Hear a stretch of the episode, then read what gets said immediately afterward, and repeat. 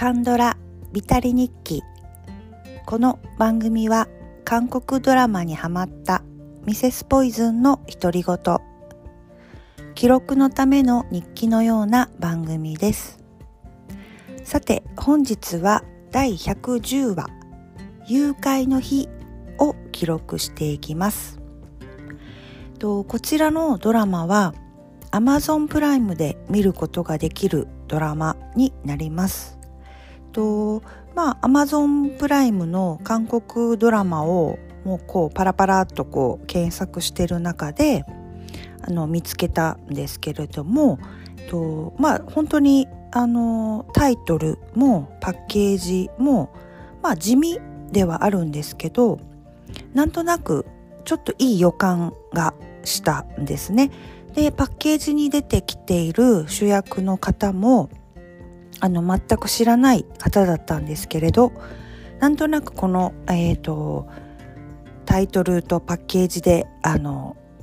ちょっといい予感がしたので見てみようと思って本当に軽い気持ちで見始めたドラマになります。こちらのドラマのあらすじと概要なんですけれどもこちらのドラマは2023年に発表されたドラマで1話から12話までになります。簡単なあらすじを話してみます。娘の病院代を準備するため前妻ヘウンの提案を受け入れ11歳の少女ロヒを誘拐することにしたミョンジョン。誘拐を実行すべく向かった彼の車に飛び込んできた少女はまさしくロヒその人だった。気を失ったロヒを家に連れ帰ったミョンジョンは目覚めたロヒが記憶がないのをいいことにロヒの父親になりすまして危機を回避し計画通りロヒの両親から金を取るために電話をかけるが連絡がつかない。もどかしくなり家まで行ってみるとロヒの両親は何者かによって殺害され冷たい死体となって運び出されるところだった。殺人の濡れ衣を着せられないようにと慌ててロヒを連れて身を潜めることにしたミョンジョンを優れた頭脳を持つロヒは次第に疑い始める。とあります。主な出演者なんですけれどもこの、えー、誘拐する男誘拐犯ミョンジョンを演じるのがユン・ゲサンさんです。私は初めて見た俳優さんになります。と調べてみるともともと音楽グループのボーカル、えーと、サブラッパーとあるのでラッパーラップとかを入れてるグループなんですね。初めて見たんですけれども、えー、ユン・ゲサンさんが演じられています。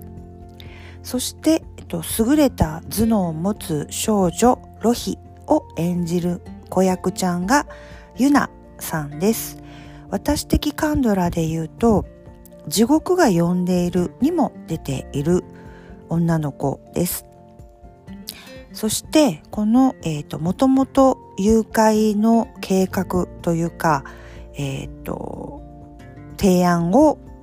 えー、ミョンジョンにするんですけれども元妻のヘウンという女性をキム・シンロクさんが演じられています。キム・シンロクさんといえば私的カンドラだけで言っても、えー、怪物とか、えー、彼女も地獄が呼んでいるとか、えーと、先日見たバーニングとか、えー、ムービングとか刑事6とか模範家族なんかにも出ていらっしゃる韓国ドラマといえばというような代表的な女優さんです。そして他にも、えーと、この事件を追っていく刑事がいるんですけれども、えー、凄腕の刑事がいるんですけれどもその役をパク・ソンフンさんが演じられていました。パク・ソンフンさんといえば私的カンドラで言うと、まあ、ザ・グローリーで初めましてだったんですけれどもこちらのこの誘拐の日にも出ていらっしゃいますしこれからというか今からあの作られているというか公開を待たれているイカゲーム2にも出ることが決まっているということで今ノリに乗っている俳優さんじゃないかと思います。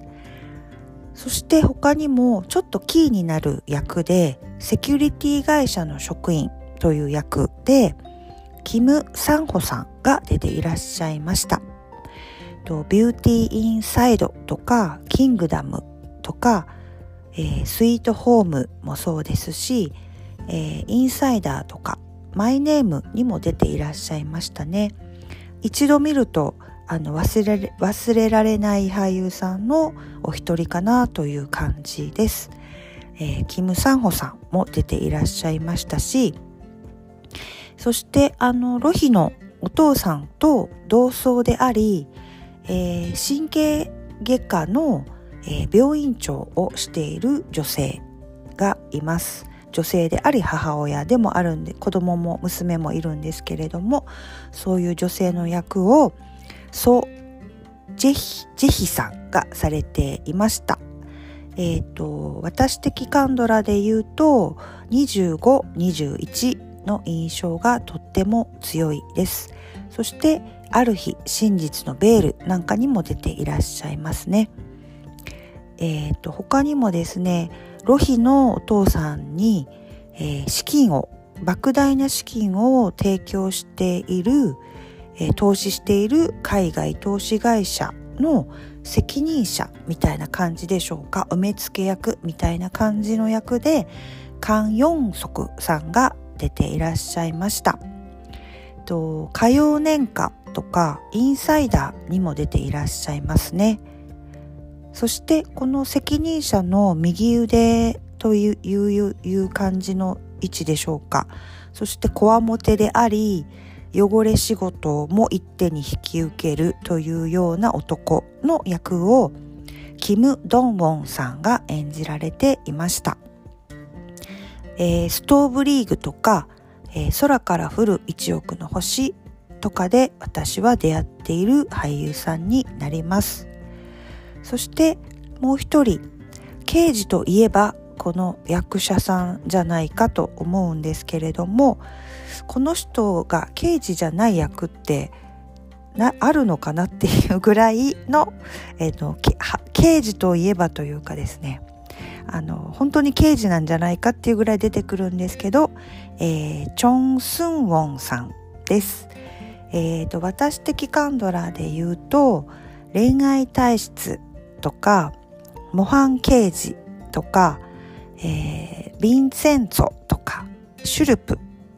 もそうですし、えー、弓の細胞たちにも出ていらっしゃいますね。そのチョン・スンウォンさんが出ていらっしゃいました。そしてあのちょっとカメオ出演という感じなので見ていると結構びっくりしたんですけどあの何もあの情報知らずに見ていたのでねとなんとカメオにカン・ハヌルさんが出ていらっしゃいました。とカン・ハヌルさんといえば、えー、まあ未線もそうですしカーテンコールとか、えー、映画ですけどドリームとか、えー、椿の花咲く頃とか、えー、インサイダーもそうですねミッドナイトランナーとかにも出ていらっしゃいますしカン・ハヌルさんもこれからえー、撮影そして公開される機体のイカゲーム2に出ることも決まっていらっしゃる、えー、大大人気俳優さんのカン・ハヌルさんがカメオで出ていらっしゃいました。そして私的にツボったのがカメオというわけではないのかもしれないですけれども、えっ、ー、とウヨンウ弁護士は天才肌に出ていたグラミですねウヨンの友達ウヨンちゃんの友達のグラミの役のチェ・ヒョニョンさん、ヒョニョンちゃんが出ていらいたのが結構ツボっていました。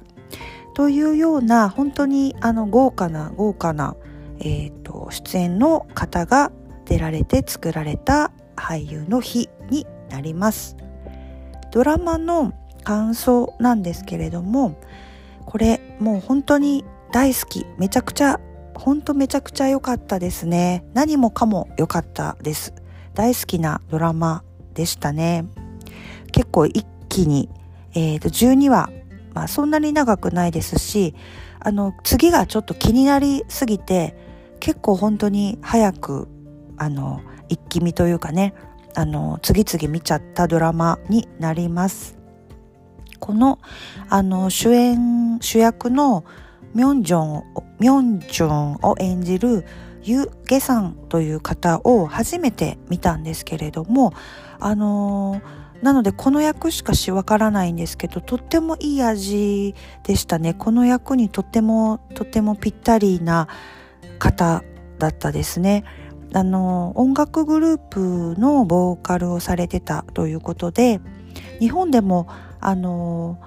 歌手の方アーティストの方が俳優をやってめちゃくちゃいいパターンってまああるじゃないですか。もともと俳優だけをやってた人じゃないまた味というかですね。そういうのもきっと韓国にもあるのかなと思います。あのアイドルグループの方で演技がうまい方とかもたくさんいらっしゃるように音楽の才能もあるし俳優の才能もあるということなんでしょうか。えーと、この役がもうぴったりハマっててすごく気になる俳優さんになりましたけれどもこのまあユユン・ゲサンさんもすごくいいんですけどもまあまあ言ってもこのロヒを演じるユナちゃんですね。子役にはやっぱりうならされました。こういうお話は絶対あの子役ちゃんがハマらないとというかですねあの失敗するしますよね。でもあの子役で失敗したなっていう映画とかドラマってないなと思うんですよね。子役はいいのにっていうのがあると思うんですけど、まあ、このゆなちゃんはとっても難しい役だと思うんですね。子供の子供っぽいままの演技というわけではないので。うんでもめちゃくちゃうまかったですね。あのーまあ日本でも子供子役の人ってなんか本当にビビるぐらいすごい人っていますけどやっぱり韓国も同じなんでしょうね。子役子役って言っても大人顔負けというより大人以上の演技をしますよね。なんかすごいなと思いました。あの最初全然あのいい感じはしていたんですけれ予感はしていたんですけどそこまで期待をせずに見始めたっていうところもあの良かったかなとは思うんですけどまあ誘拐でおじさんと子供が出てくるというところでまあ初めはなんかその最初はあの誘拐するけどおじさんが子供をまあだんだんこう何でしょう気持ちが入っていくというかねそういう話になるんだろうなというような感じでは見ていたんですけれけれどもまあそういうあの簡単なというかありきたりなストーリーではなくってあのある意味あの子供がまあ天才なんですよね。で大人たちよりそして誘拐したおじさんよりも何枚も何枚も上手なんですね。そしてまあある意味あのえっと恵まれていない子供に感情移入していくということではなくてまあとっても恵まれてはいるんですねあの物理的には。だけどある意味恵まれていない子供に感情移入していくという王道のストーリーをもなぞっていくのでとっても、えーと感情移入しやすくなって見入ってしまうドラマになっているかなと思います。そしてあの子供の自分のね子供のあの本当の子供の病院代手術代を準備するために、犯罪誘拐を犯すことを決めるんですけど、まあ、その親子っていうお話もありますしえっ、とロヒの、まあ、親子。